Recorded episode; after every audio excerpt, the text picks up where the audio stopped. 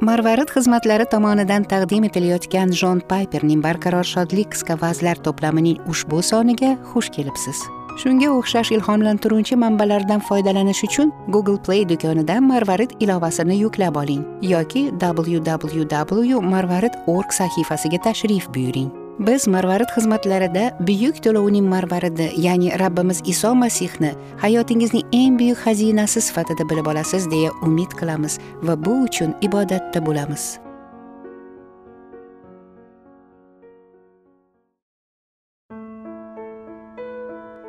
Yigirma beshinchi dekabr.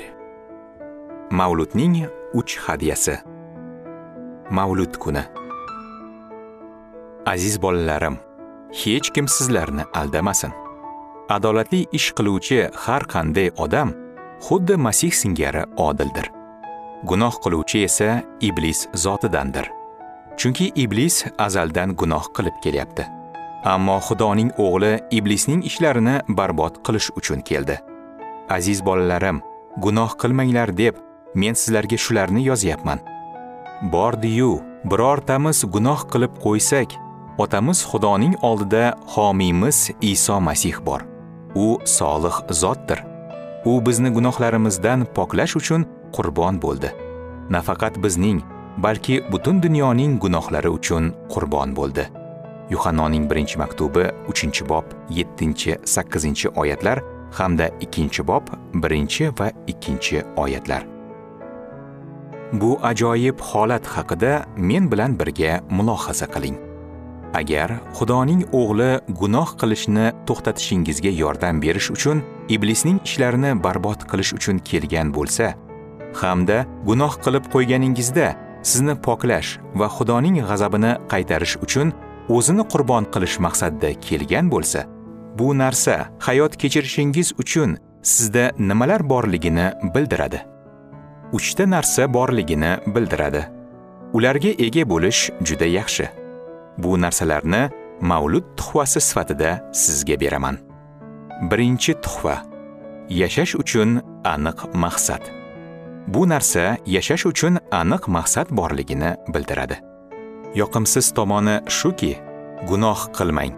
Xudoni tahqirlaydigan narsalarni qilmang. Gunoh qilmanglar deb men sizlarga shularni yozyapman. Yuhannoning birinchi maktubi ikkinchi bob birinchi oyat. Xudoning o'g'li iblisning ishlarini barbod qilish uchun keldi. Yuhannoning birinchi maktubi uchinchi bob sakkizinchi oyat. Agar siz mendan yoqimsiz tomonlaridan tashqari ijobiy jihatlarini ham ayta olasizmi deb so'rasangiz ha deb javob beraman. Buning bari yuhannoning birinchi maktubi uchinchi bob yigirma uchinchi oyatda berilgan. Bu oyat yuhannoning butun boshli maktubiga xulosa yasaydi. Yagona amrga e'tibor bering. Xudoning amri esa uning o'g'li iso masihga ishonishdan va masih buyurganidek bir birimizni sevishdan iborat. Bu ikki narsa bir biriga shunchalik bog'liqki yuhanno ularni bitta amr deb atagan. Isoga ishoning va boshqalarni seving. Sizning maqsadingiz mana shu. Masihiycha hayotning mohiyati shu. Isoga ishonish iso va uning havoriylari o'rgatganidek boshqalarni sevish. Birinchi tuhfa mana shu. Yashash uchun maqsad. Ikkinchi tuhfa. Qilgan xatolarimiz kechirilishiga bo'lgan umid. Masih gunoh ishlarimizga chek qo'yish va gunohlarimizni kechirish uchun kelgani haqidagi ikki haqiqatning ikkinchisi quyidagicha. Qilgan xatolarimiz kechirilishiga umidimiz bo'lganida gunohlarimizni yengishda rivojlanib boramiz. Xudo sizning xatolaringizni kechirishiga umidingiz bo'lmasa gunohga qarshi kurashni boshlaganingizda albatta taslim bo'lasiz. Ko'pchiligingiz bu yangi yilda ayrim o'zgarishlarni amalga oshirish haqida o'ylayapsiz. Chunki gunoh ishlarga berilib ketgansiz va bundan qutulishni istaysiz. Ovqatlanish borasida yangi o'zgarishlar qilishni xohlaysiz. Ko'ngil ochishni yangi usullarini xohlaysiz. Berishning yangi usullarini turmush o'rtog'ingiz bilan yangicha munosabatni oilaviy bag'ishlanishning yangi usullarini uxlash va mashq qilishning yangi usullarini shohidlik qilishda yangicha g'ayratni xohlaysiz. Biroq bu usullar foyda berarmikin degan xayol sizni qiynaydi. Shunday qilib mavlud bayrami uchun sizga atalgan ikkinchi tuhfa shunday. Masih nafaqat iblisning ishlarini barbod qilish uchun sizni gunoh ishlardan qaytarish uchun balki kurashlardagi omadsizliklarga duch kelishimiz tufayli bizga homiy bo'lish uchun ham kelgan. Xullas sizga tilagim shuki gunohga qarshi kurashdagi omadsizlik sizga nisbatan hal qiluvchi so'zga emasligi haqiqati sizga gunohga qarshi kurashishingiz uchun umid bersin. Ehtiyot bo'ling.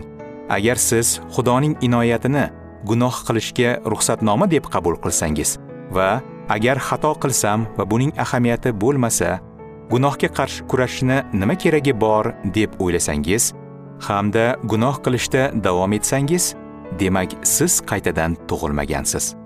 Bu narsa sizni tashvishga solishi kerak. Lekin ko'pchiligingiz bunday emassizlar. Ko'pchiligingiz hayotingizdagi gunohli odatlarga qarshi kurashishni xohlaysiz xudo sizlarga shunday demoqda masih tomonidan gunohlaringizning kechirilishi sizlarga umid baxsh etsin gunoh qilmanglar deb men sizlarga shularni yozyapman bordiyu gunoh qilib qo'ysangiz homiyingiz Iso Masih bor. 3-tuhfa. Masih bizga madad beradi. Va nihoyat Masih gunoh ishlarimizga chek qo'yish va gunohlarimizni kechirish uchun kelgani haqidagi ikki haqiqatning uchinchisi shunday. Gunohga qarshi kurashda Masih bizga rostdan yordam beradi. U albatta sizga madad beradi. U siz tomonda. U gunoh qiziq bo'lgani uchun emas, gunoh o'limga sabab bo'lgani uchun uni barbod qilgani kelgan gunoh iblisning aldovlari bo'lib agar unga qarshi kurashmasak bizni halok qiladi. Masih esa bizga yordam bergani kelgan bizni qiynagani emas. Shunday qilib mavlud bayrami uchun sizga beriladigan uchinchi tuhfa shu. Masih sizdagi gunohlarni yengishingizda sizga yordam beradi.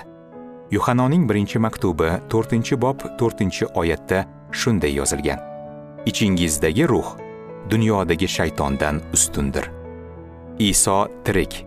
U barhayot. Iymon orqali iso ichimizda yashaydi.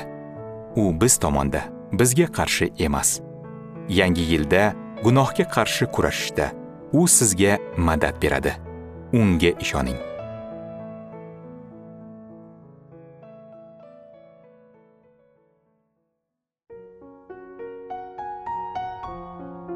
Marvarid xizmatlari tomonidan taqdim etilgan jon payperning barqaror shodlik qisqa vazlarini o'qishda bizga qo'shilganingiz uchun minnatdormiz.